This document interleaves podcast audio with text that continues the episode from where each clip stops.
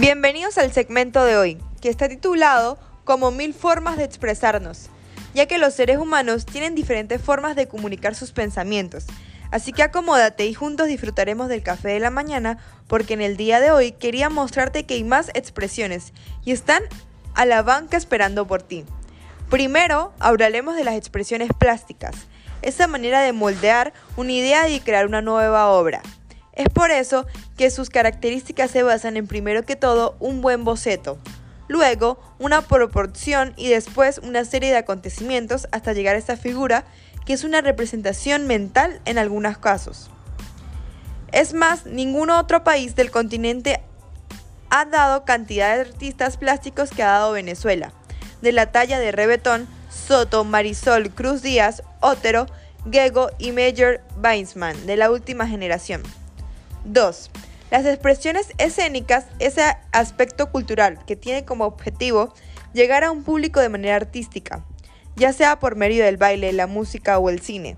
Y es que si no han ido a una obra de teatro donde puedan detallar el sonido del espacio escénico y la coordinación entre cada escena, los invito este 27 de noviembre a Aguacero, estudio que estará presentado en el Teatro de la Casa Sindical, con su obra Amores Pasajeros. Ellos buscan expresar la historia de un amor prohibido en la década de los años 20.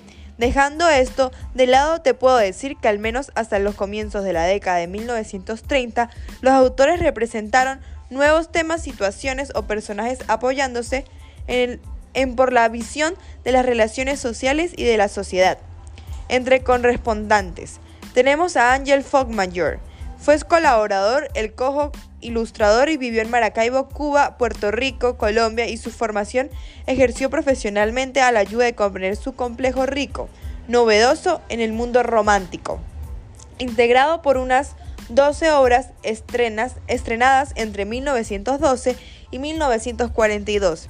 Y también a Eduardo Imsen González, que nació en Caracas de 1882 a 1944 y en 1908 estrenó Preludio de tragedia, pero fue cuando otoño en 1914 la obra que le hizo dedicarse al mundo del teatro, con, con pretensiones de grandes dramas íntimos apegados en la visión privada de la familia Innis González.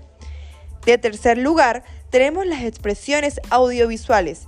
Es la unión de lo un audio y lo visual creando así un solo sentido que nos lleva a percibir nuevas realidades sensoriales donde se necesita una creación de ideas concretas que sean perceptibles a la vista de todo el ojo público, para que así ese arte logre quedarse guardado en la memoria de cada persona.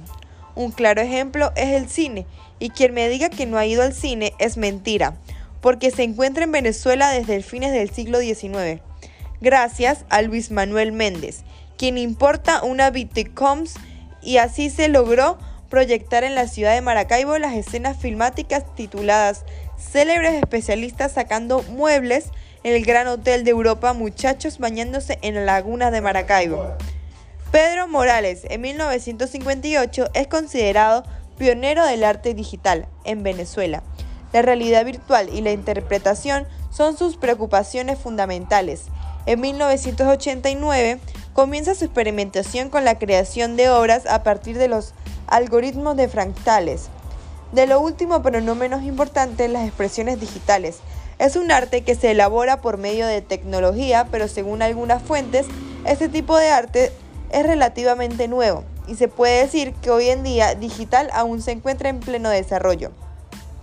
Su principal característica es que un tipo de arte inmaterial ya que la información necesita ser reproducida por un dispositivo y una que se ha visto mucho en los últimos años que ha tenido gran impacto es el modelo 3D. Un dato curioso es que en el 2002 el artista y programador venezolano Elias Crispin comienza su inauguración sobre las esculturas móviles como declaración frontal e encuentro entre el arte y la tecnología. También tenemos a Jock Merchin, nació en Caracas en 1977 como el pionero del arte digital en Venezuela. Concluyo con esto porque es hora de despedirnos. Ya el café se enfrió y yo me quedé sin ideas. Pórtense mal y sean felices. Adiós.